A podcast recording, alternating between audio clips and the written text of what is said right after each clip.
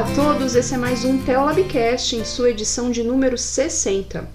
E aqui quem está falando é a Samanta, diretamente do Triângulo das Bermudas, melhor dizendo, do Triângulo Mineiro. Bom, é, hoje o que nós vamos falar é sobre os bastidores da política. O Léo vai nos contar tudo sobre a campanha lá em Santo André, como é uma campanha política, vai ser um episódio bastante interessante. Mas antes da gente começar o episódio, é... vou falar um pouquinho sobre o que é o Telabcast, se você está ouvindo pela primeira vez o nosso trabalho, né? O Telabcast é um podcast em que a gente fala sobre ciência, sobre fé, sobre atualidade, sobre tudo que está aí no meio, né? A gente fala de tudo aqui. Hoje, por exemplo, a gente vai falar sobre política. E eu também queria avisar, né? É, primeiro dar um grande, mandar um grande salve para os nossos ouvintes que tem, estão lá no grupo do te Telegram, os que também não estão. É, se quiserem participar do grupo, lá no site do Telabcast tem o link todo certinho. Tem umas discussões bastante interessantes lá, pessoal bem legal. É, além do grupo, né, no Telegram, nós estamos nas redes sociais, arroba Telabcast no Twitter, no Facebook, no Instagram. É, nós somos mais ativos no Twitter, né, onde a gente posta mais. E nós temos uma campanha é, no Apoia-se, apoia-se barra Teolabcast. Se você puder apoiar o nosso trabalho financeiramente, falei o endereço certinho, né, Cedric? Apoia-se barra Teolabcast, isso mesmo. Então, se você puder nos apoiar financeiramente, nos ajudar a manter o podcast, né? É, pagar a hospedagem, futuramente, quem sabe, pagar uma pessoa para fazer a edição dos episódios.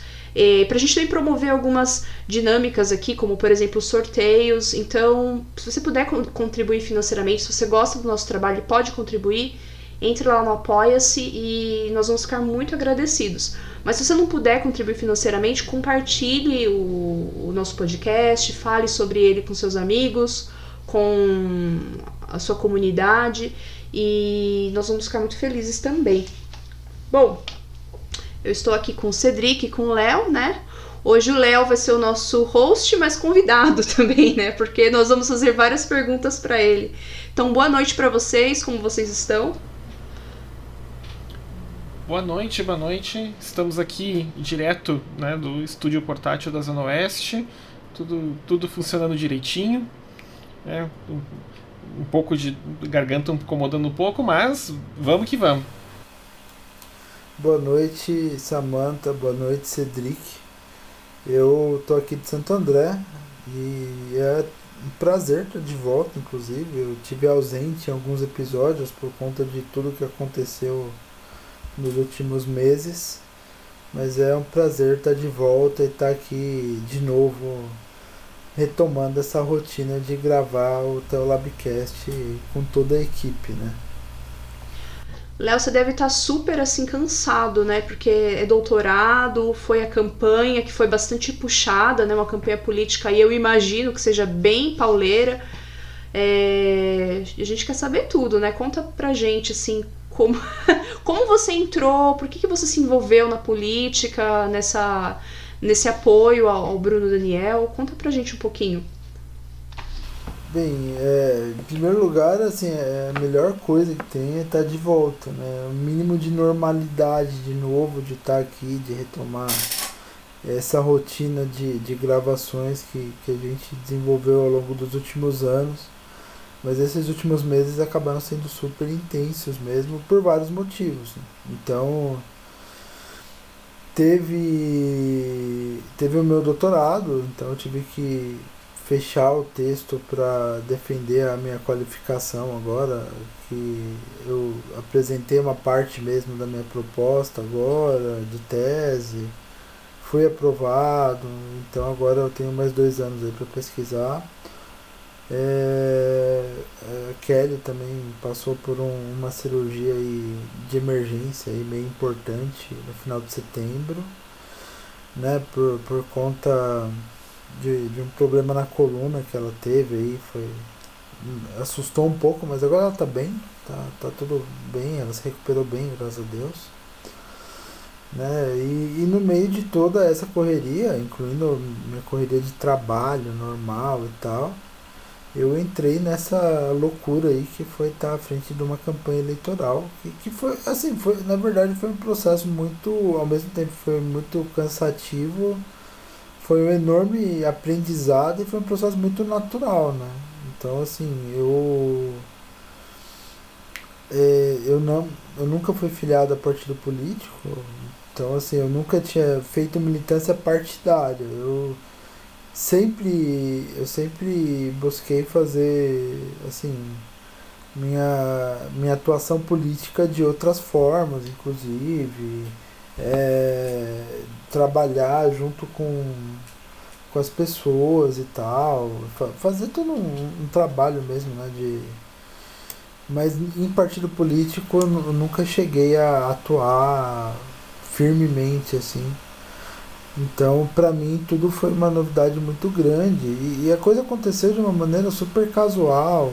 Então, assim, é, é, eu, eu, conheci o, o Bruno Daniel, no caso, no meu trabalho. É, a gente trabalhava é, próximo e, enfim, um amigo em comum apresentou a gente. E daí a gente como os, os dois eram de Santo André e a gente trabalhava em São Paulo, né, antes da pandemia, isso foi no ano passado, 2019.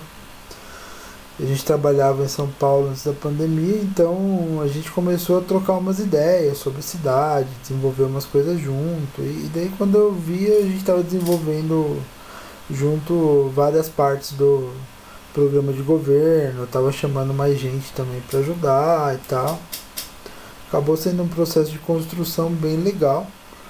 Daí, assim, quando tudo estava mais ou menos alinhado, encaminhado, o pessoal empolgado para dar um, um, outro passo, veio a pandemia.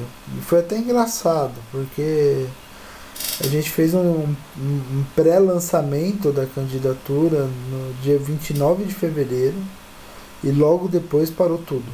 Tudo parou por causa da pandemia.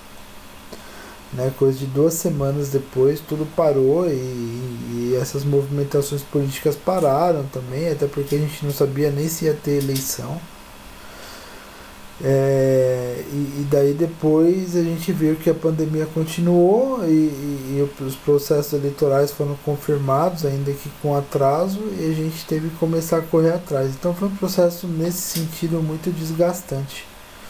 Né? E, então a gente teve que começar a rediscutir as coisas e, nesse momento de rediscutir e de desenvolver as coisas e adaptá-las para esse contexto de pandemia, eu acabei chamando um pouco as pessoas e falando, gente, a gente precisa retomar as discussões. Eu sei que está todo mundo super preocupado, mas a gente precisa retomar as discussões, precisa ver como, é, ver como que a gente vai fazer a comunicação desse, desse programa, ao menos nas redes, porque a gente está num contexto de pandemia. E daí em, em agosto, no meio de agosto, eu eu, eu. Eu, eu fui chamado para desenvolver o planejamento estratégico, né? Da, da campanha e, e quando eu terminei o planejamento estratégico, o pessoal me chamou para coordenar o processo todo. Eu fiquei assustado, porque é o que eu falei, eu não tenho experiência em militância partidária, nada do tipo. E assim, foi, foi um processo assim absurdo de, de instrutivo, de. É, assim, eu aceitei, eu, e eu aceitei assim, mais porque eu já estava engajado mesmo, então eu, eu acho que é, no, no máximo seria um grande aprendizado e foi mesmo um grande aprendizado.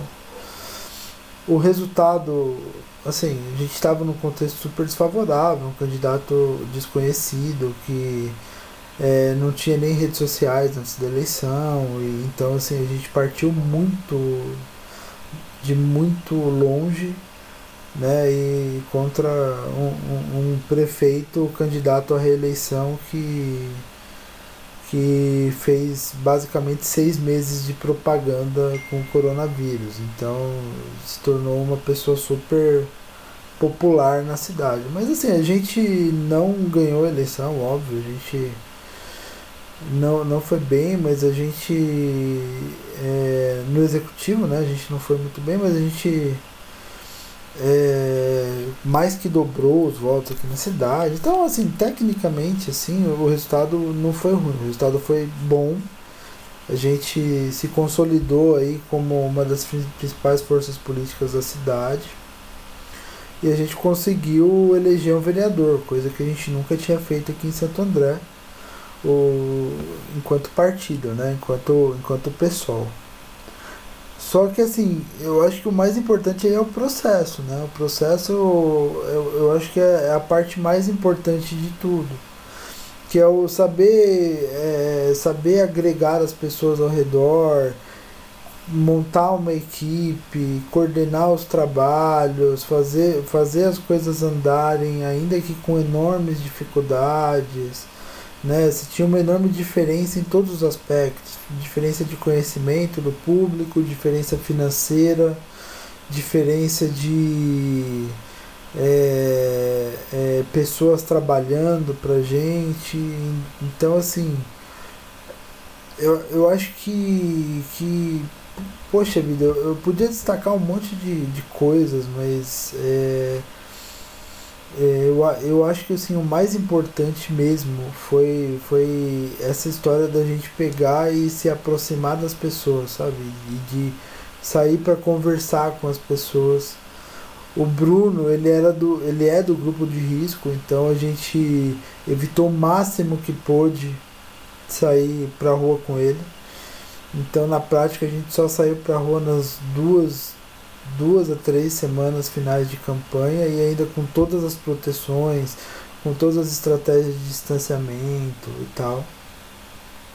E graças a Deus ele não pegou Covid.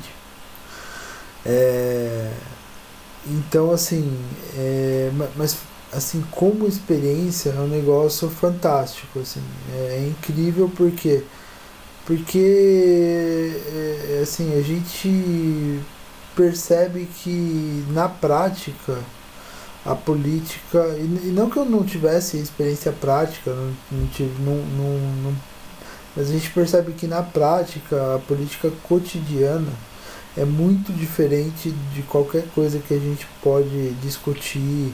As prioridades são, são outras as questões importantes são outras você vai nos lugares, assim, tipo, a prioridade das, das pessoas ela, não, é, não é essa prioridade que às, às, vezes a gente discute na, nas redes sociais. Às vezes a pessoa, ela, por exemplo, um, exemplo, um exemplo básico, assim, às vezes a pessoa, ela, ela apoia o Bolsonaro, não é porque, porque, por exemplo, ah, a gente fala muito dos evangélicos apoiando o Bolsonaro. Mas uma coisa que, que a gente vê na prática, você vai num lugar onde o governo não chega, onde às vezes não tem nem água nem esgoto para as pessoas. Mas pode não ter nada lá. Mas vai ter uma portinha de uma Assembleia de Deus, ou de uma Deus é Amor, ou de alguma igrejinha, alguma congregaçãozinha que é formada praticamente junto com a comunidade ali no meio do morro e, e vai ter lá alguém não só pregando, mas né, para cuidar da, da, da parte espiritual, mas também oferecendo algum tipo de ajuda, oferecendo algum tipo de estrutura comunitária. Então, tinha lugar que a gente ia em que, por exemplo, as reuniões da, da das associações ali, da, da comunidade para demandar coisas pro, pro prefeito e tal, elas aconteciam na, na igreja. Por quê? Porque era o único lugar que tinha um salão que cabia 50 pessoas para fazer essa reunião. Então, assim, a gente percebe, inclusive, como que as igrejas têm esse papel nos lugares onde, é, é, onde, onde as pessoas mais vulneráveis estão inseridas. E assim, não tem como concorrer. No sentido de que, assim, se você nunca teve ali, se você nunca participou daquilo, se você nunca. É, se, se você só chega lá na véspera da eleição e não desenvolve um trabalho de longo prazo, é, você pode fazer o que, o que você quiser. Né? O, assim, se, se o pessoal lá da igreja pegar e falar, ah não, nós estamos apoiando outra pessoa, a maioria das pessoas vai votar porque assim, ela vai enxergar aquilo como algo mais palpável. Por quê? Porque a igreja está ali, distribuindo ali, é, às vezes dando cesta básica para quem precisa de cesta básica, dando alguma ajuda para quem precisa de alguma ajuda, é, coletando as reclamações do pessoal para que tenha um, uma caçamba de coleta de lixo, para que tenha uma, é, uma é, para que tenha é, para que a prefeitura venha investir em água, em esgoto, coisas básicas. E, e, e assim, e, é aquilo, a gente, eu acho que assim, até mesmo antes de eu entrar nesse processo, a gente tinha uma pretensão de pegar e de desenvolver um trabalho de base, coletar as reivindicações, só que nesse sentido a pandemia atrapalhou tudo. Agora a gente está planejando pós-eleição e no pós-eleição acho que uma das coisas que a gente mais quer fazer nos próximos anos é fazer é fazer esse trabalho de base e, e coletar as, as reclamações mesmo, as necessidades das pessoas e trazer elas para a prefeitura, aproveitando que agora a gente tem representação na Câmara Municipal, e fazer esse trabalho assim, de, um pouquinho de cada vez, né? Porque assim, a gente está num momento mais ou menos aqui em Santo André, que é um momento que você via, sei lá, no Rio de Janeiro oito anos atrás, em São Paulo quatro anos atrás, em que assim o pessoal ele está começando a ganhar algum vulto para ser protagonista mais para frente. Então, assim, tá começando a ganhar vulto, tá começando a, a ganhar representação na Câmara e vai, e assim, vai. E, e, e, e, se tudo der certo, se a gente conseguir estruturar bem as coisas, se a gente conseguir, passando essa pandemia, fazer esse trabalho mais de base, a gente consegue a gente consegue dar um salto muito grande no, no, nos, nos próximos períodos eleitorais aí. Agora, assim, putz, eu poderia falar um monte de coisa de experiência, aconteceu um monte de coisa boa, um monte de coisa ruim também. Mas, é, assim, acho que para começar tá boa, né? Essa, essa fala. acho que eu até falei demais já. Não, eu tenho uma pergunta para ti, Léo. É a seguinte: é, você né, se filiou ao PSOL, o Bruno Daniel também, né? Foram candidatos pelo PSOL. E como é que foi assim, quando vocês, por exemplo, iam em lugares assim, por exemplo, se você falou num lugar que assim, que não tem presença do Estado, a única coisa, o que tem presença é uma Assembleia de Deus e uma Deus é Amor. E assim, né, ocorreu nas eleições para presidente ocorreu agora nas eleições municipais uma tentativa de novo de demonização de partidos de esquerda por parte de grandes expoentes do meio evangélico brasileiro.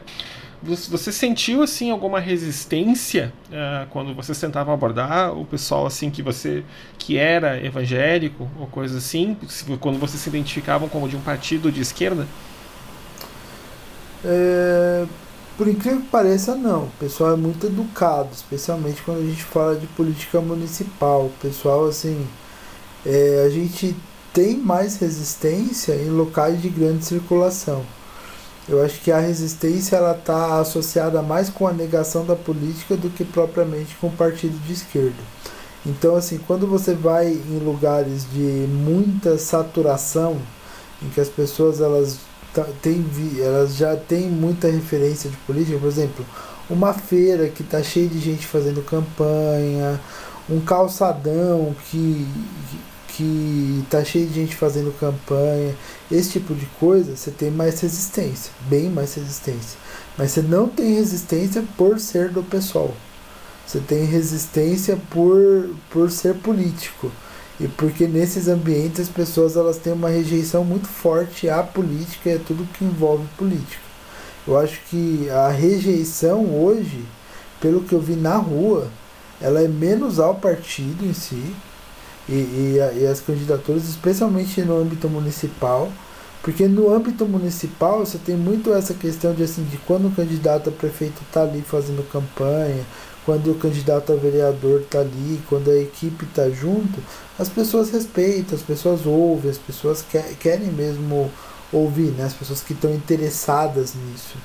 Mas a grande questão, eu acho que a grande questão pendente, e que eu acho que, beleza, o Boulos avançou um pouco nisso, ele fez uma campanha é, muito interessante né, nesse sentido e avançou e avançou e avançou bastante nisso mas é, no geral a descrença com as pessoas é na política. E, e a pandemia aumentou esse sentimento porque as pessoas elas não queriam mesmo assim muito saber de política.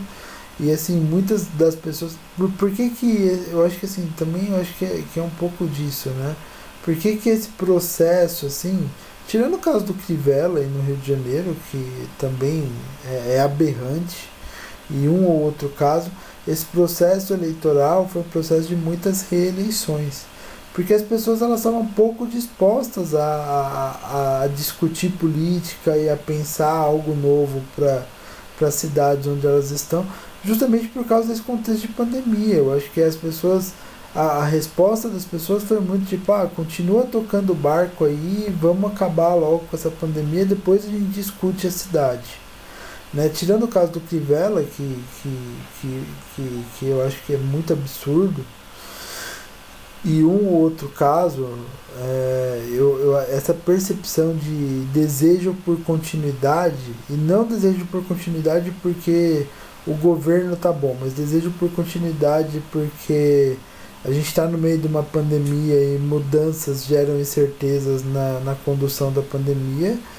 E desejo de continuidade porque é, é, os, os, os mandatários que se candidataram à reeleição, eles é, apareceram muito mais né, do, que, do que qualquer outro candidato. Especialmente aqui em Santo André, que não tem televisão, isso é muito forte e muito difícil de superar.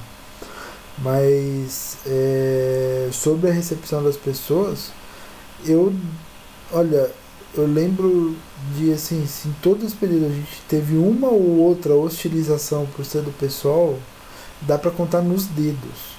Nos dedos, porque as pessoas estavam mais interessadas em ouvir e as hostilizações que aconteceram não tem nada a ver com o partido, mas tem a ver, tipo, ah, aquele discurso, todo político é ladrão, por que, que vocês estão fazendo campanha política no meio, no meio da, da pandemia, sabe?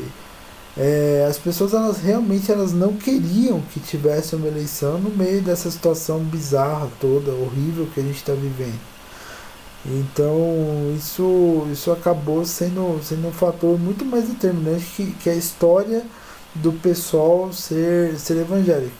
Mas assim, a gente vê que isso influencia no, no sentido de que assim, eu tive umas duas ou três conversas privadas com pessoas que não eram do. No, no, a gente não estava fazendo campanha eleitoral, mas pessoas que assim, com quem eu falava, assim, pessoas do meu convívio, que eu pegava, falava da candidatura e a pessoa falava, ah não, poxa, muito legal, mas eu não eu não voto, eu não posso votar no pessoal porque o meu pastor não deixa. Daí a gente pegava e falava, não, isso daí é, é assim. E daí a gente colocava argumentos e falava. Eu acho que a, a, construção do programa também, eu acho que teve um pouco, um pouco disso. Eu acho que por, por, eu, por eu estar à frente de alguns dos processos, eu acho que, querendo ou não, por mais que, que, eu, que eu tra tente trazer uma visão neutra hum, assim aquilo que eu acredito na questão de, de políticas públicas de desenvolvimento de de trazer né, e administrar a cidade também está muito alinhado com o que eu acredito biblicamente falando. Então não tem como a gente não inserir contextos ali como o amor pelas pessoas, o cuidar do jardim, né, o cuidar da, da, da da natureza e do planeta que Deus nos deu. Então são, são coisas que assim que, que acabam acontecendo muito naturalmente, às vezes até mesmo sem eu perceber. né? Mas, mas essa coisa do, do, do, da rejeição por ser do pessoal é uma coisa que é, acontece muito mais na esfera privada do que na esfera pública. As pessoas não manifestam rejeição publicamente a, a políticos do pessoal em âmbito municipal, mas se elas manifestam, elas manifestam, por exemplo, no grupo do WhatsApp, sabe? que é uma coisa privada e, e, que as pessoas têm a percepção de que não vai sair dali. Então essa rejeição, ela não saiu da, ela não saiu da casinha ainda, ela não saiu da, ela não saiu do, do, do ambiente privado. Ela não é uma rejeição que se manifesta em uma agressão ou qualquer coisa do tipo. Né? Então, assim, é, no dia a dia a gente não percebe isso mesmo mesmo de pessoas evangélicas. Inclusive, alguns pastores a, apoiaram é, a gente, mas assim. É, é, inclusive o Levi, né? O Levi ele teve com a gente também. O Levi Araújo, que já fez programa aqui. Enfim.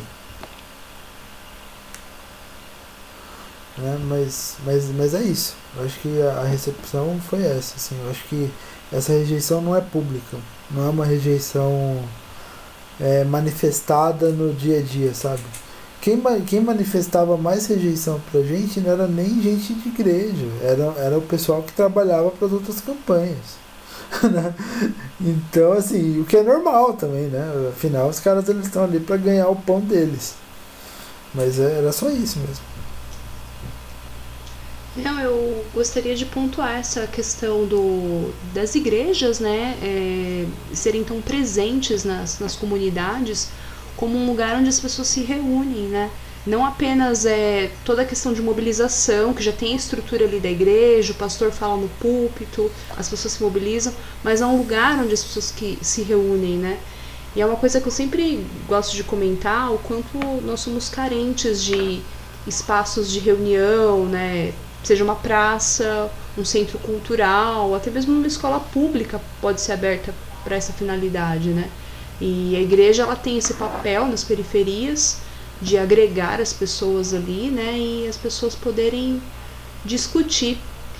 E você falou um pouco, né, Léo, sobre o sobre os cuidados durante a pandemia, né, é, o, o Covid, como vocês se, se protegeram e tudo mais. E como você viu isso no, na conversa com as pessoas? As pessoas. A, a, pandemia chegou a ser um assunto quando vocês estavam ali conversando com a população? É, o que, que você pôde notar, assim, as preocupações das pessoas? Porque eu imagino que elas falam com vocês sobre tudo, né? E como esse é um assunto atual, devem ter conversado bastante sobre isso. Como é que você acha que está a percepção das pessoas? Sim, pandemia ela é um assunto, acho que as políticas de saúde são um assunto no geral. Eu acho que assim, hoje é, é, a gente teve assim, essa campanha foi a campanha de conversar sobre saúde. Então assim, perceber, perceber as questões assim. A grande questão é que, que assim, a, a pandemia nesse sentido, assim, é, não, não tem nenhum juízo de valor, mas ela favoreceu politicamente quem estava no poder, porque foi quem usou a máquina para para fazer inclusive políticas de saúde, algumas bem sucedidas. Então, assim, é uma coisa assim que, que, que é muito forte, né? Você pegar e você faz assim, você vai propor uma política de saúde e daí você fica meio no mato sem cachorro. Porque ao mesmo tempo que você vai criticar uma política de saúde, você tem que criticar, mas você tem que acertar o tom para não criticar, por exemplo, tipo, poxa, o cara acabou de fazer hospitais de campanha para o Covid. Como que a gente vai criticar isso? Né? Então, assim, é uma, é uma coisa que a gente tem que acertar muito bem o tom. Mas é, a questão da saúde, ela, ela, ela apareceu bastante. A questão do, do receio das pessoas do ano que vem apareceu bastante é, principalmente com o fim do auxílio emergencial, por exemplo. Eu acho que as pessoas elas estão muito receosas de não terem como se sustentar no ano que vem.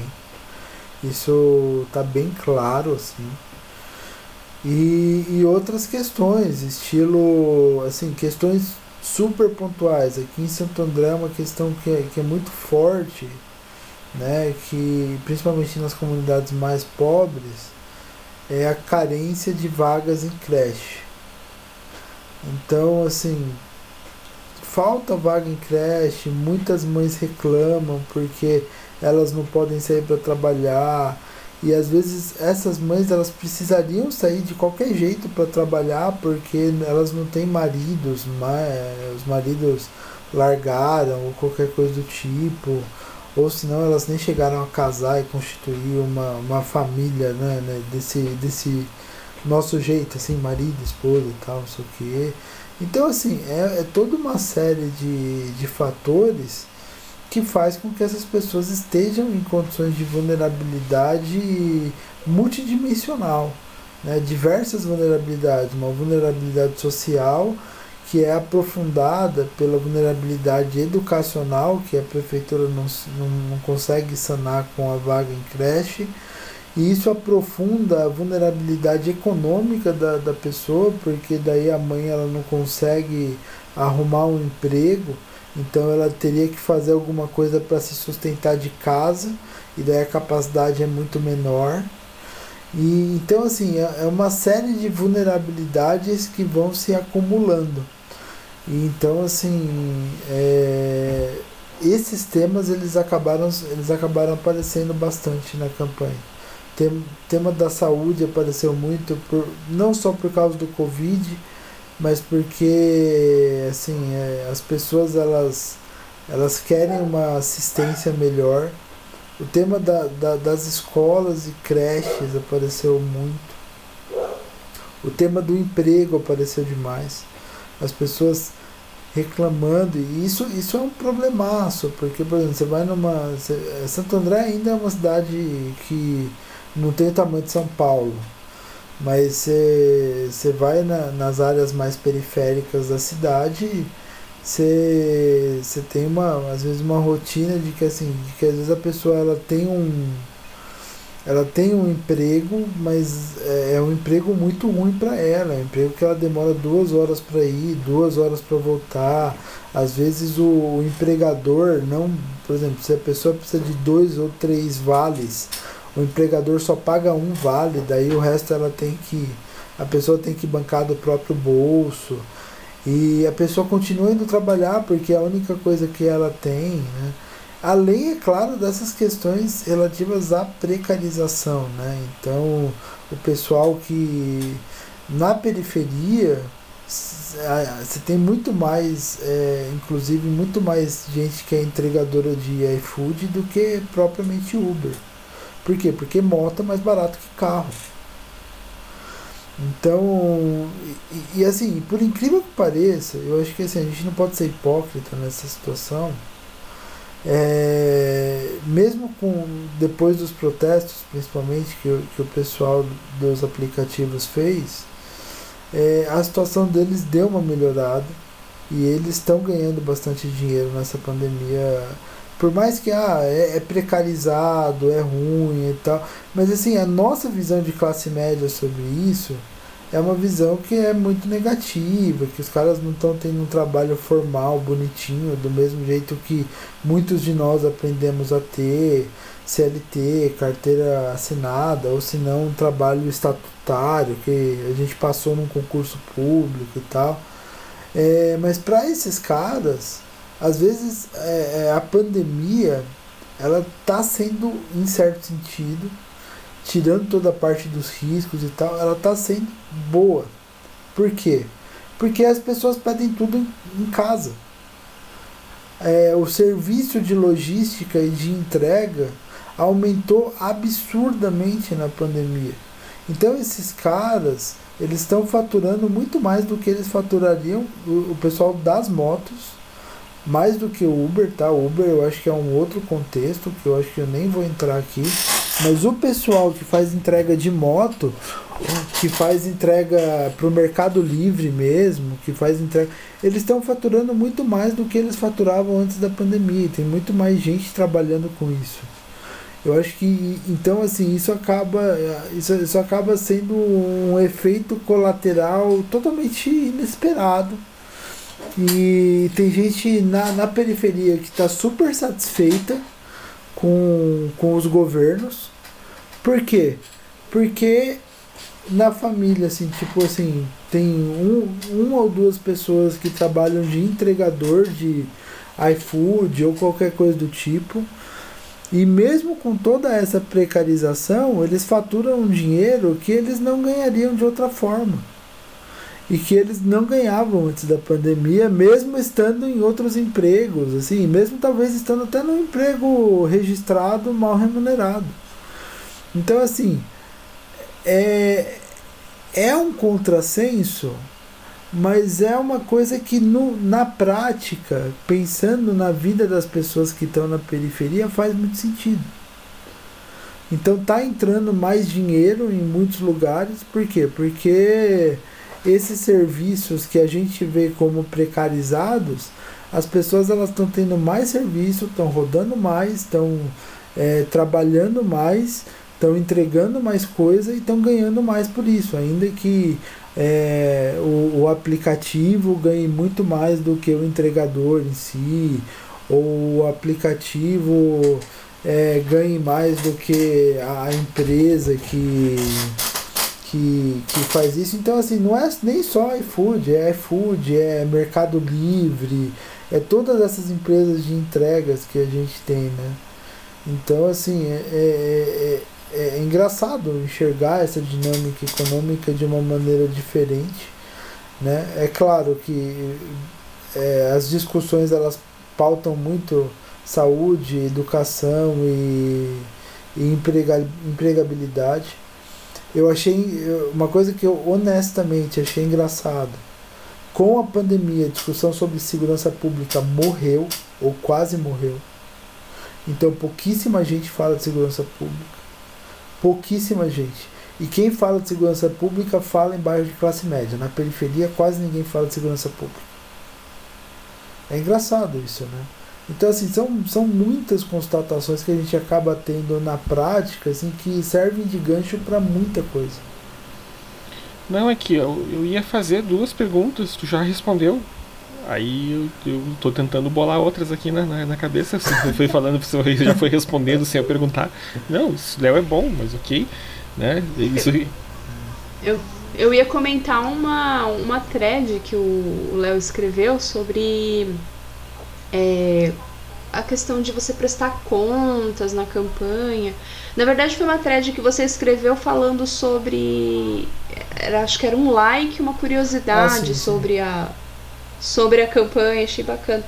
E eu ia comentar sobre essa questão da prestação de contas, que você falou que encontrou assim, que tem muitos detalhes e tal. Gente, e. É um Aí queria que você comentasse um pouco sobre isso, porque eu imagino lidar com dinheiro é muito complicado, né?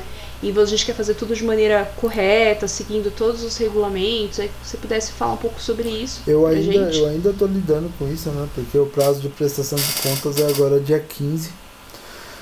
E, e assim, é aquilo, para fazer tudo certo, você tem um trabalho do cão. Eu, é, assim, eu, graças a Deus, tenho uma amiga minha que assim, ela nunca tinha trabalhado em eleição, mas ela, ela entende muito de, dessa parte do, do financeiro. Inclusive, ela vai na mesma igreja que eu. Quando a gente mudou de igreja, ela mudou junto com a gente. Então, assim, ela é super, super amiga. Ela é esposo dela. É super amiga, é super amiga nossa aqui. a filha dela é melhor amiga da minha filha. Então, assim, é essas, essas amizades, assim.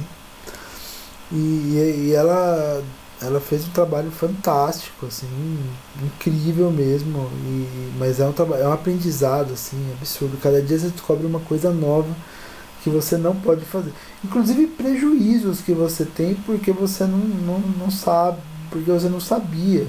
Então, por exemplo, é, quando você vai fazer. Quando você vai fazer eleição, você tem basicamente assim, quando você abre contas eleitorais, você pode abrir três tipos de contas. Você tem que abrir três contas diferentes. Então, assim, uma conta para recebimento daquilo que é o fundo eleitoral, que é aquele fundão que o pessoal que o pessoal faz, né, de para distribuir para todos os partidos. E embora aquilo pareça um dinheiro imenso, quando você vai distribuir, chegar na cidade, acaba sendo muito pouco, perto do, do que do, do montante total. É, a segunda conta é a conta que a gente chama de outros recursos, que é a conta das doações de campanha que a gente recebe, incluindo o financiamento coletivo. Então é, é a conta que a gente movimenta todas essas doações de campanha que foram recebidas. E a terceira conta, que no nosso caso nem se aplicou, é a conta do fundo partidário. Né? Tipo, além do fundo eleitoral, se o partido tem recursos no fundo partidário que é distribuir entre os candidatos, tem uma terceira conta para isso. Mas no nosso caso nem se aplicou essa terceira conta. É, mas, assim, a prestação de contas ela é um processo extremamente burocrático. Boa parte dos recursos, eu posso falar assim sem nenhum medo de errar. 15% dos recursos de uma campanha eleitoral, no mínimo, vão para contabilidade. Tipo, isso numa campanha de um tamanho relativamente modesto. Numa campanha maior, eu, eu creio que isso vai se diluindo um pouquinho, né? Vai diminuindo um pouquinho, mas eu penso que nunca a gente vai chegar num montante estilo assim, ah, menos de é, 7, 8% para contabilidade. Na nossa campanha a gente teve aí basicamente aí quase uns 15% mesmo do, do montante para contabilidade. Por quê? Porque contabilidade é um negócio que eles, eles basicamente fazem todo o trabalho chato por nós. Todo. E acredite, o trabalho é muito chato. E é um trabalho muito dinâmico. As pessoas não, é, as pessoas não sabem disso. Mas, por exemplo, quando você recebe uma doação, ela tem que estar no sistema do TSE em 72 horas. Então você tem que pegar e conferir a sua conta todos os dias, ver as doações que você recebeu, imprimir os comprovantes todos os dias, imprimir não, né? Salvar em PDF os comprovantes todos os dias, mandar para a contabilidade e a contabilidade vai lá e insere no sistema. Gastos, a mesma coisa. Você tem que pegar e, e, e você tem que tomar cuidados muito, muito básicos. Então, por exemplo, é uma coisa que seria muito simples. Então, tipo assim, eu acerto a é, eu acerto a, alguma coisa assim, estilo é, ah, então beleza, fa, faz o serviço aí para mim que eu vou te dar um sinal. Numa empresa isso seria muito fácil de fazer, mas é, na campanha eleitoral eu não posso fazer isso sem a pessoa emitir a nota. Se a pessoa emite a nota um dia depois de eu pegar e, e dar o sinal para ela, é configurado antecipação de pagamento e isso é considerado crime eleitoral. Por quê? Porque a pessoa não prestou o serviço e já foi pago. O que quer dizer que tem, tem alguma coisa errada, tem direcionamento, tem isso, tem aquilo. Então, assim, é, é coisa que a gente tem que tomar muito cuidado. Para fechar uma prestação de contas sem esse tipo de, sem esse tipo de questão, você tem que trabalhar com um escritório de contabilidade muito competente, focado nisso. Então, é assim, é absurdo. Sem contar, é claro, que assim, contabilidade ela trabalha de certa maneira em conjunto com o jurídico. Então a gente tem o jurídico, pegar, o jurídico pega, ele primeiro ele faz todos os registros das candidaturas, lança esses registros no sistema porque tem um sistema específico para lançamento dos registros das candidaturas. Tem que ser feito de uma forma super específica, porque senão é, dá algum tipo de indeferimento, de impugnação, de requerimento de impugnação. Tem que anexar um monte de documento, tem que anexar certidões de é, justiça do trabalho, justiça federal, certidão criminal de primeiro e segundo grau tem que fazer todo um processo, tem que ter a, a questão da tem que ter a convenção do partido. Então, na convenção do partido, acabei sendo responsável lá pela, pelo partido, pela coligação que a gente fez. Então, assim, é, e eu tenho que responder todas as coisas pro, pro TSE, né? Isso sem contar as outras coisas pelo qual, assim, a partir do momento que eu sou responsável pela, pela coligação, eu sou responsável por coisas que eu nem imaginava que eu podia ser responsável. Como, por exemplo, horário eleitoral gratuito no rádio. Gente, é um negócio que. né, saiu, tudo bem, foi bom. E assim, beleza, a gente tinha um tempo super exíguo, assim, é um negócio tipo assim, a gente tinha 24 segundos e o candidato à reeleição tinha 5 minutos. Mas assim, saiu, a gente fez é, o nosso trabalho com. Assim, foi um negócio digno, foi um trabalho bem feitinho. Tinha uma equipe também que, que assim, equipe voluntária que se voluntariou a fazer isso. Inclusive uma, uma, uma amiga minha também, que fantástica, fez um trabalho incrível. Então assim, a gente foi juntando as coisas e descobrindo assim que uma assim, campanha eleitoral ela vai muito além de, de, de tipo é, fazer aquilo que é o trivial. Né? E, e essas, essas, mesmo essas negociações com contabilidade, é, negociações com o jurídico, negociações dentro do partido, que isso também tem, assim, a gente não é um o pessoal ele é um partido que não é característico por ser um partido eu mando, você obedece, né? Então, tem muita negociação dentro do partido. Tudo isso é, olha, é, é, é, é assim, é um negócio que demanda muito tempo, muita, muita saliva, que demanda muita negociação que demanda muita conta, tem que ter muita conta bem feitinha. Então assim, para fazer tudo isso casar no final, fazer um planejamento que se que no final assim não, não, não a gente é, cheio de problemas e, e, e deixe todo mundo habilitado para concorrer numa eventual próxima eleição, é tudo bem bem difícil e bem complicado, porque se você não faz uma prestação de contas direito agora, você não pode concorrer numa próxima eleição. E, e, e, se você não preenche todos os requisitos agora, tipo assim, você pega uma, uma coisa besta, tipo, putz, paguei antes de gerarem a nota fiscal e não avisei isso e não tem como consertar. Né? Ou se não, paguei alguma coisa antes de poder pagar, estilo, paguei alguma coisa antes de abrir a conta bancária, né, com, com o CNPJ. Tipo assim, se você faz isso assim, ainda que na melhor das intenções, não é só que você vai ter a prestação de contas rejeitada, você vai ficar inelegível por oito anos. Então é muito sério. Né? Então, assim, são coisas que, que a gente. Assim, foi um enorme, enorme aprendizado e é óbvio, assim, se eu tiver o privilégio de de participar desse tipo de processo de novo, né, na, na, nos próximos pleitos eleitorais, eu já vou ter aprendido muita coisa, muita coisa.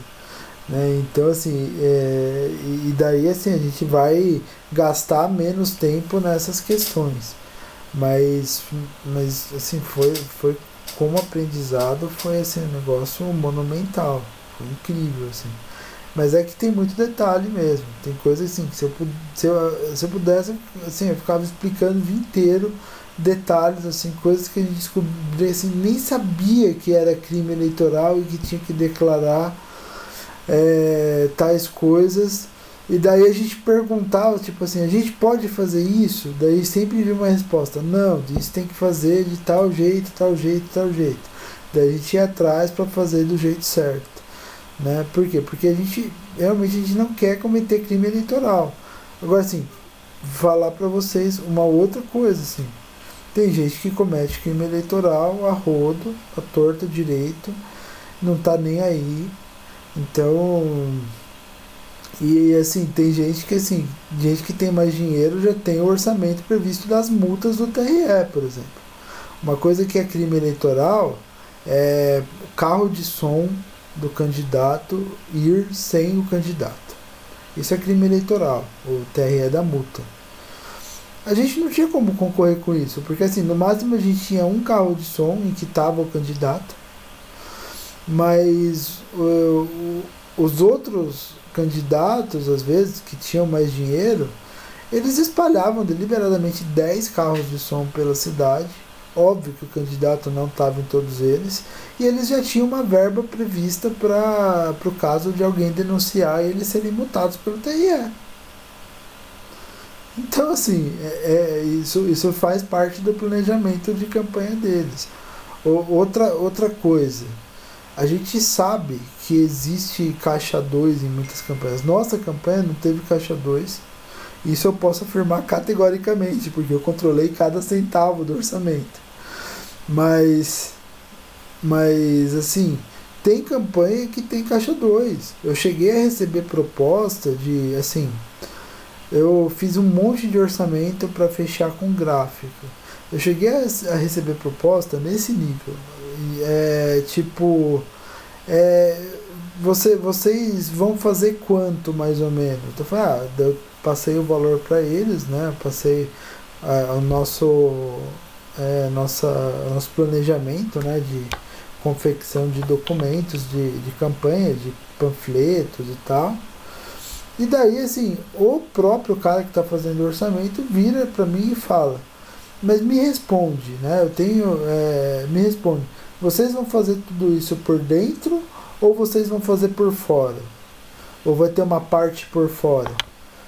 Eu falei, não, a gente vai fazer tudo registrado, bonitinho, nota fiscal, tá?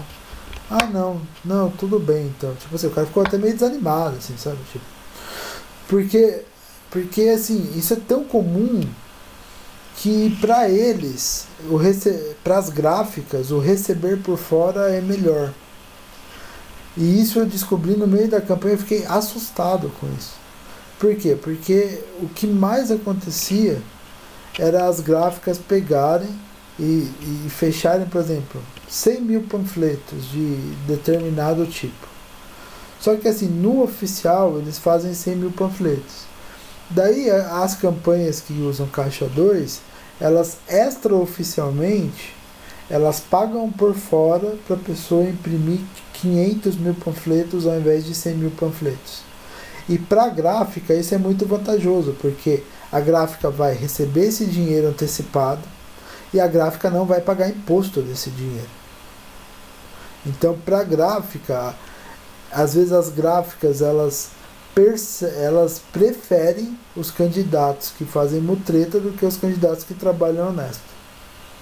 É, é um contrassenso.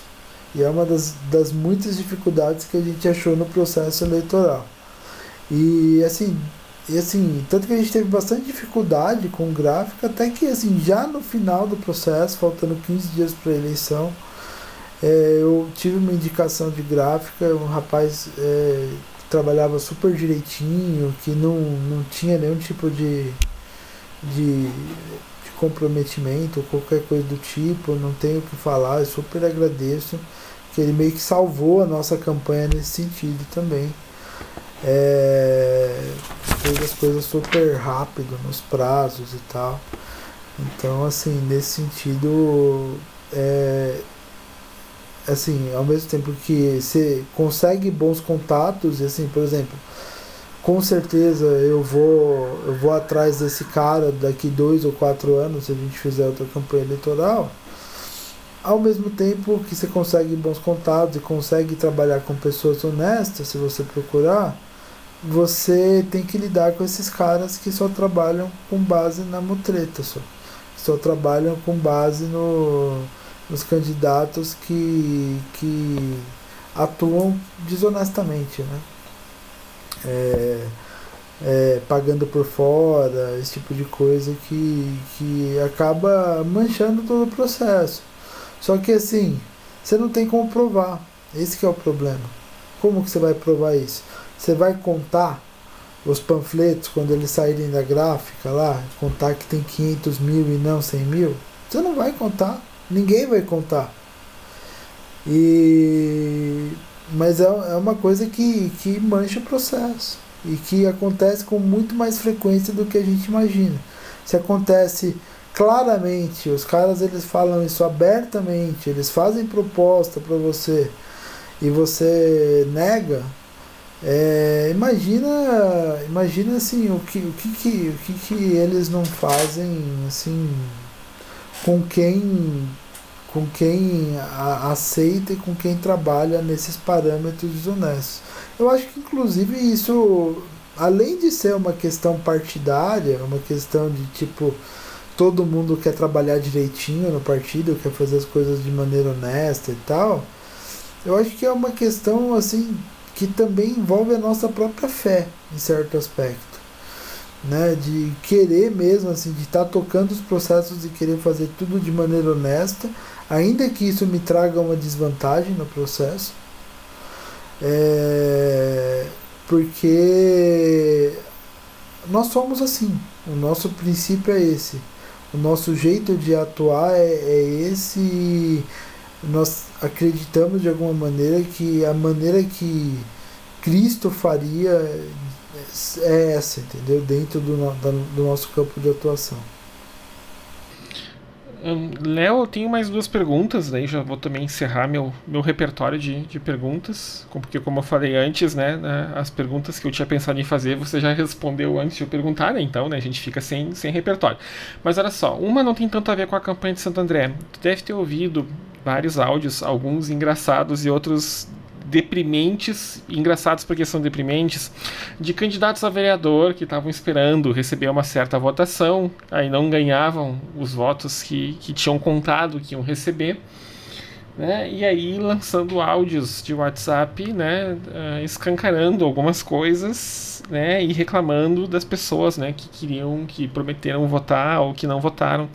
Eu até cito nominalmente dois, um de uma esposa de um pastor da Assembleia de Deus, que era candidato a prefeito, eu acho que foi Rio Claro, aí em São Paulo, que ela é, é, até engraçado o áudio, porque ela começa desejando a paz do Senhor para todo mundo que vai ouvir, do meio pro fim ela já tá xingando todo mundo, né, chamando né, o pessoal de crente safado, crente sem vergonha, aquela coisa toda, né porque ela deixou claro que não, que tinha que ter honrado o pastor e tinha que ter votado no pastor como candidato. Esse é um.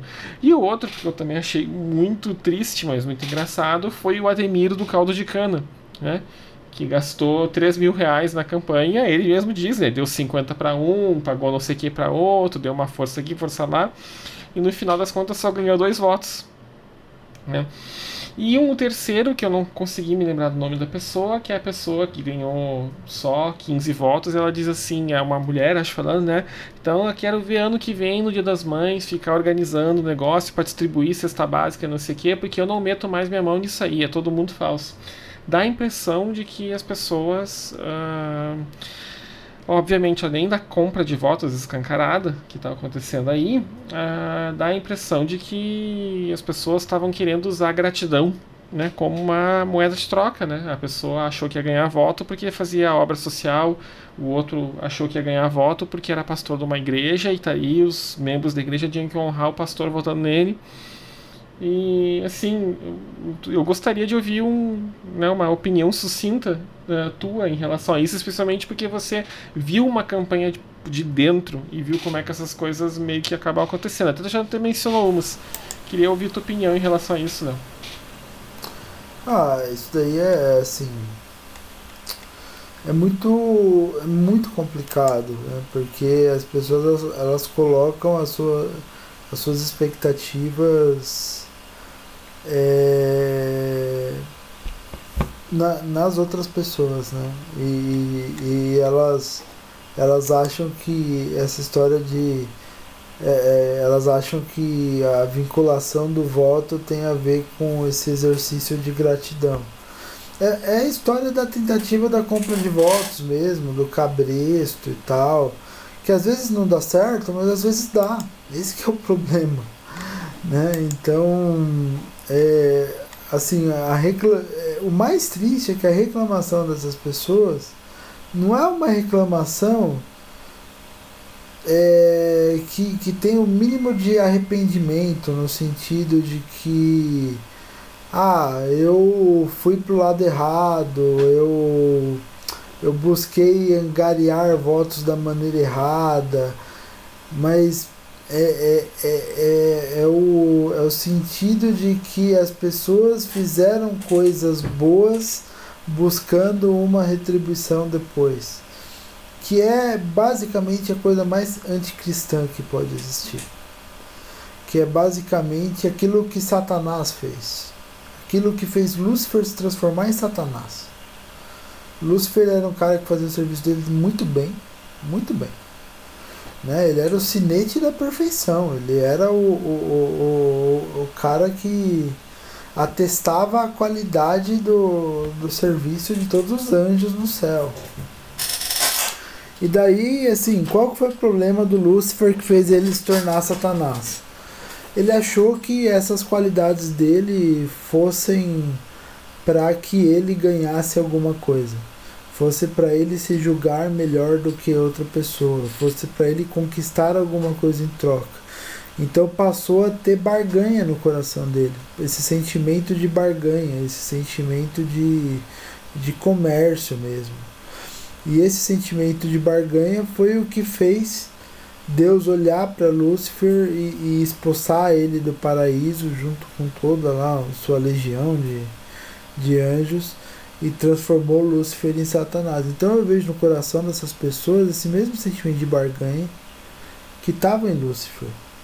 E que é muito triste, porque assim, é, você não vê a, a menor expressão de arrependimento, mas você vê uma decepção porque as pessoas, de, as pessoas esse, esse, esse fazer algo não resultou em um benefício imediato para as pessoas.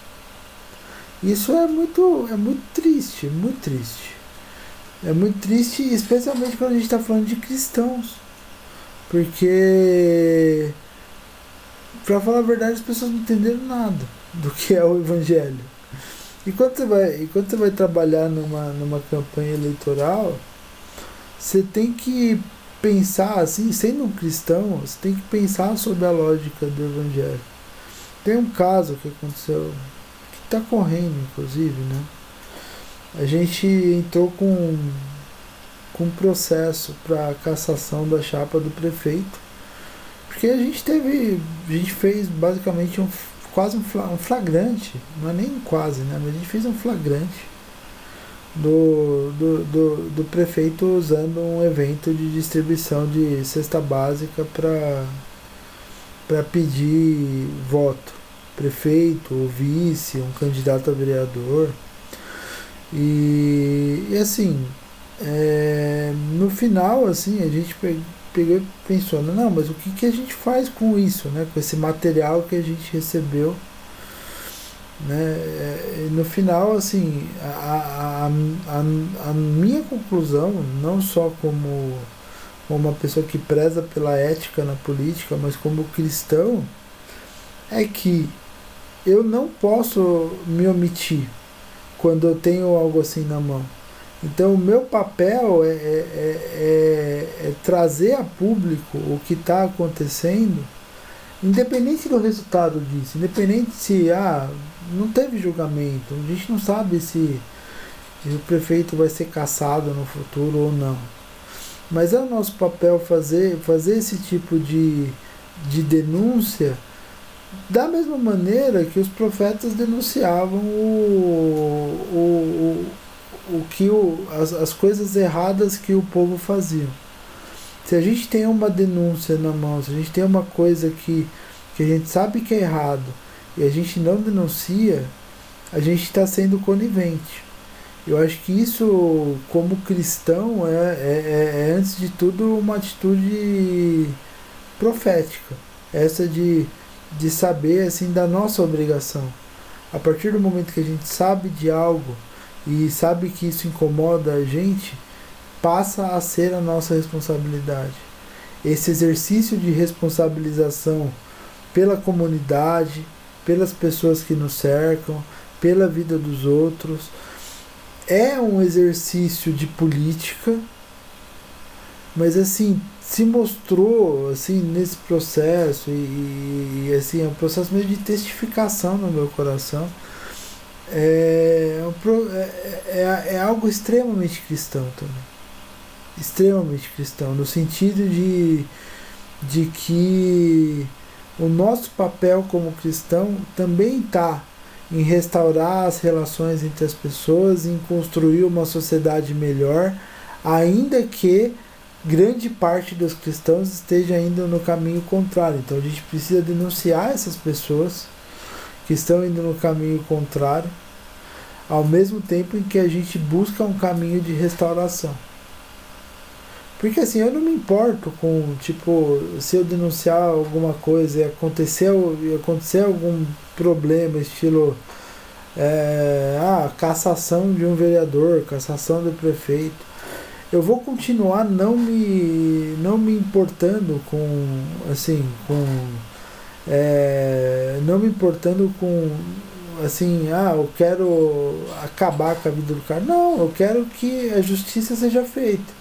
E se isso conduzir a pessoa ao arrependimento, melhor, porque daí as atitudes dela podem mudar.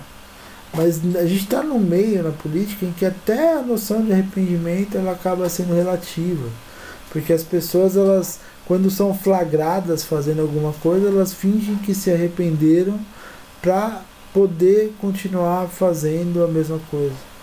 Então, assim, é, é, um, é um contexto que a gente precisa ter bastante persistência mesmo, ter bastante paz de espírito, ter bastante calma em lidar com as coisas, saber que a maioria das coisas vão acontecer no longo prazo e fazer esse processo de construção, porque porque senão, assim, senão você pode cair nesse nesse pecado mesmo de criar expectativas em cima da própria influência.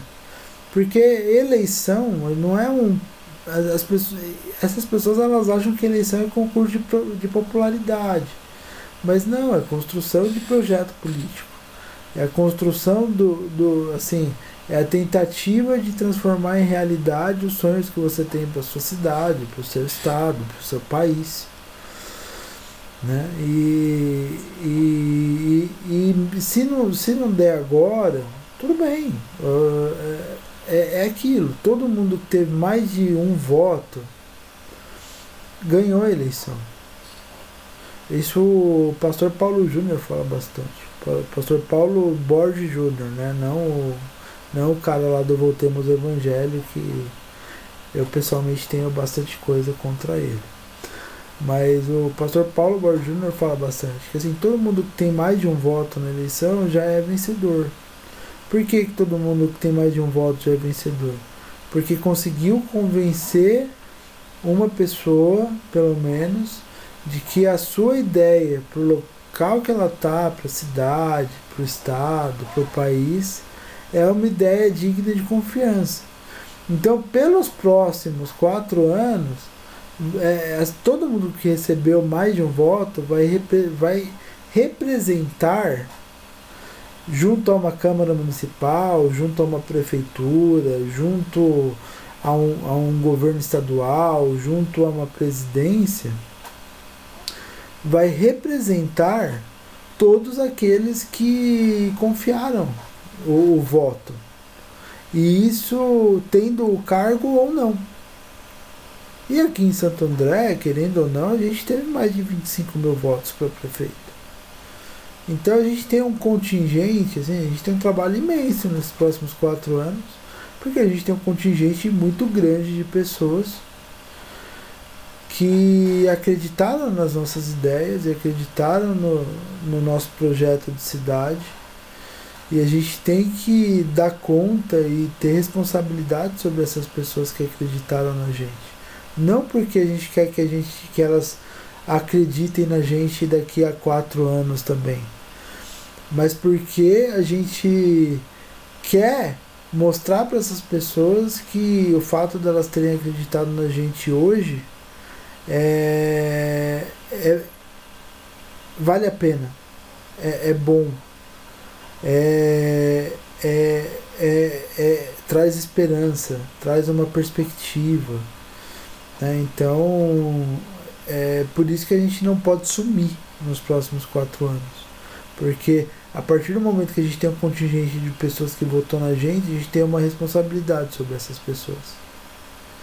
A gente e, e, e se responsabilizar sobre outras pessoas deveria ser a maior, deveria ser a maior especialidade do cristão. Ser responsável sobre os outros. Cuidar do bem-estar do outro. Restaurar as relações é, porque é isso que Cristo fez por nós e é isso que a gente tem que fazer enquanto cristão todos os dias. E é por isso que assim, que querendo ou não, assim, com todas as dificuldades que aconteceram, com todos os causos que aconteceram no meio do processo, eu, com todo o cansaço inerente ao processo, eu emagreci 5 quilos, Melissa. Tipo, E eu só, eu só emagreci só 5 quilos porque não teve segundo turno e porque a gente. E porque a gente não foi tanto pra rua assim, senão eu tinha emagrecido mais. Mas. É, todo esse processo, apesar de muito cansativo, ele também trouxe muita, é, muita renovação por conta disso. Por conta dessa percepção de que cada um com sua capacidade, cada um com seu talento, cada um com a sua é, com seu modo de enxergar o mundo, pode servir para de alguma forma ajudar com um pouquinho que seja a restaurar essas relações, a reconstruir a confiança das pessoas. Então, assim, se foram 25 mil hoje, se a gente fizer um bom trabalho, pode ser que esses 25 mil se tornem mais gente mais pra frente. Então, assim, é, um, é uma coisa que, que, assim, que a gente tem que dar conta da, da responsabilidade sobre essas pessoas daqui pra frente. E isso me, me deixa muito renovado, inclusive na minha fé. Porque eu sinto que a gente está cumprindo aquilo que Cristo falou para a gente fazer, de restaurar relações, de se responsabilizar, de propor coisas que, que, que vão aproximar as pessoas umas das outras e não dividir famílias e dividir as pessoas e, e afastar as pessoas umas das outras, como muitos evangélicos têm feito. Então, para mim, esse processo acabou, acabou sendo muito bom, assim mesmo mesmo sem sem necessariamente a gente ter ganhado, né? Porque a gente ganhou, mas a gente não vai exercer o cargo.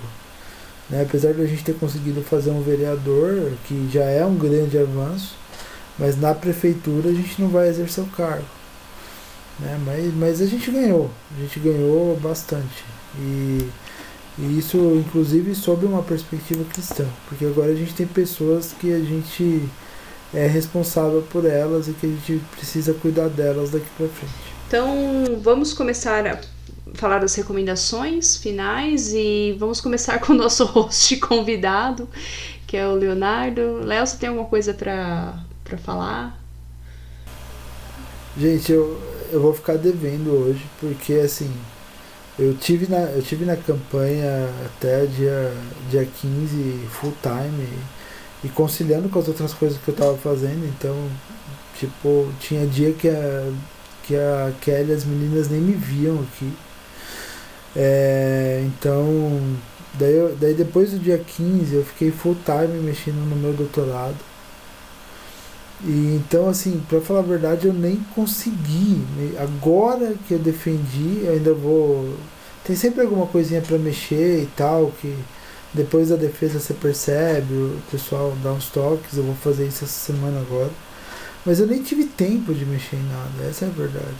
Nem tive tempo de, de ler nada fora da minha área de atuação, nem tive tempo de, de, de assistir nenhuma série. É, enfim, eu, eu vou ter que. Quem sabe no, no, no, próximo episódio eu já esteja mais atualizado com isso, mas eu realmente não tenho nada para recomendar, porque assim, eu tô. Agora que eu comecei a desacelerar, sabe? Agora que eu comecei a estabelecer uma rotina minimamente humana né? de, de, de, de, de vida. Né? Ah, a gente imagina, né? Até pelo relato ao longo do episódio que foi, foi pauleira, né? Foi bem complicado. Sim, sim, foi. Mas tudo bem. Ah, que bom. Bom, eu tenho uma recomendação para fazer, que é um livro que eu comecei a ler semana passada, já li assim, já li 70% dele e eu tô achando a leitura muito boa. É um autor, um, um autor que eu já conhecia, né, o Leonard Mlodinov, nunca sei falar direito o nome dele. E ele fez uma espécie de biografia do Stephen Hawking, falando da amizade que eles tiveram, da parceria profissional que eles tiveram uh, para escrever os livros, né?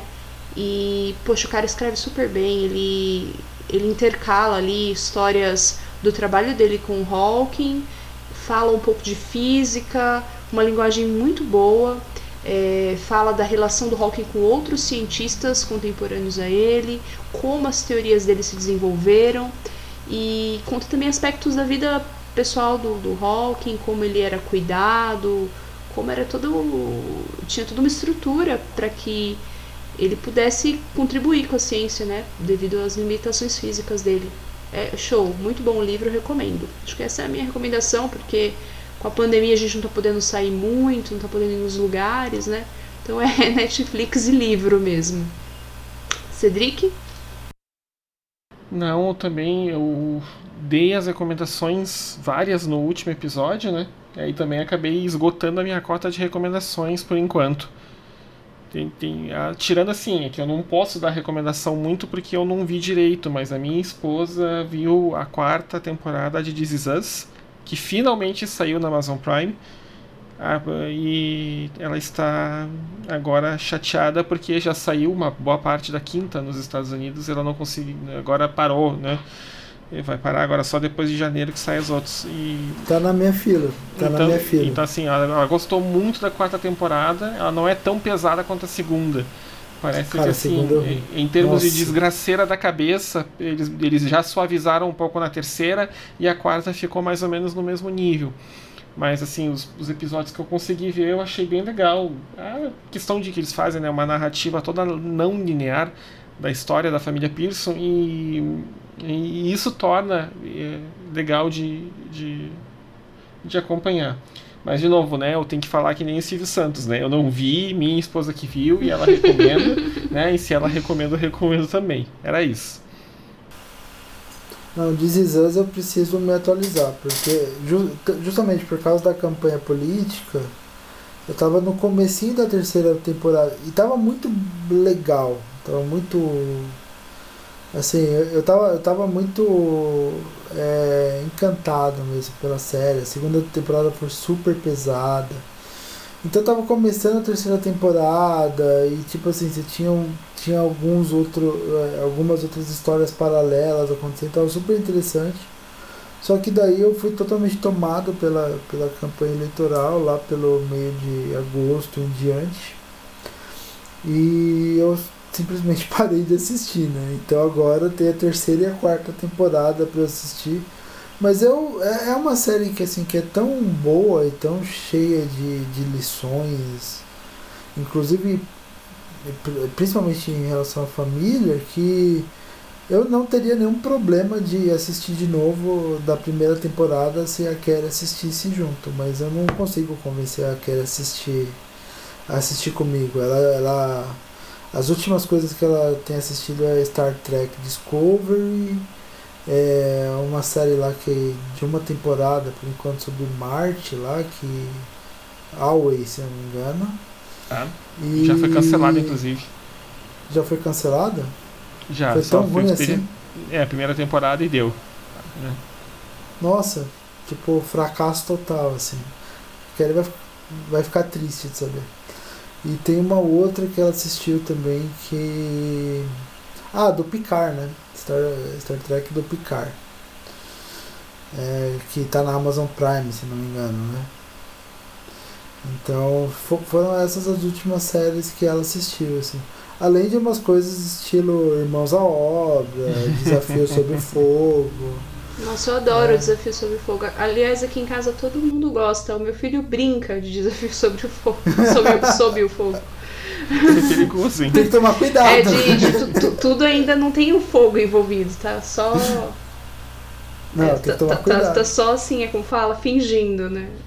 É, que quando ele chegar na fase, como disse meu filho, né, com sua infinita sabedoria, abre aspas, quero pegar, quero pitar botão, né, eu leio assim, apertar botão, né, né, aí ele queria apertar todos os botões da casa, né, aí a coisa fica complicada. Ai, fica difícil. Deus é pai, só digo isso. Sim. Ah, a minha filha tá, tá, tá numa fase. A mais novinha tá, na, tá numa fase mais ou menos assim. Tá numa fase que ela tá apertando tudo em casa. É, mas tudo bem. Ela tem um ano e meio, tá? Só pra constar. Então tá certo. tudo bem. É, bom, eu agradeço a todos pela, pela audiência, né? Por quem estiver ouvindo esse episódio. Eu agradeço ao Léo por compartilhar a experiência dele conosco aí. E nos ensinar um pouco sobre como é feita uma campanha, os aspectos dela, as curiosidades. Muito obrigado, viu, Léo? E, Tamo junto. e boa noite a todos. Muito obrigada. Boa noite, pessoal. Foi um prazer. Prazer conversar com vocês de novo. Tava com saudade. Boa noite, boa noite. Até mais. Tchau, tchau.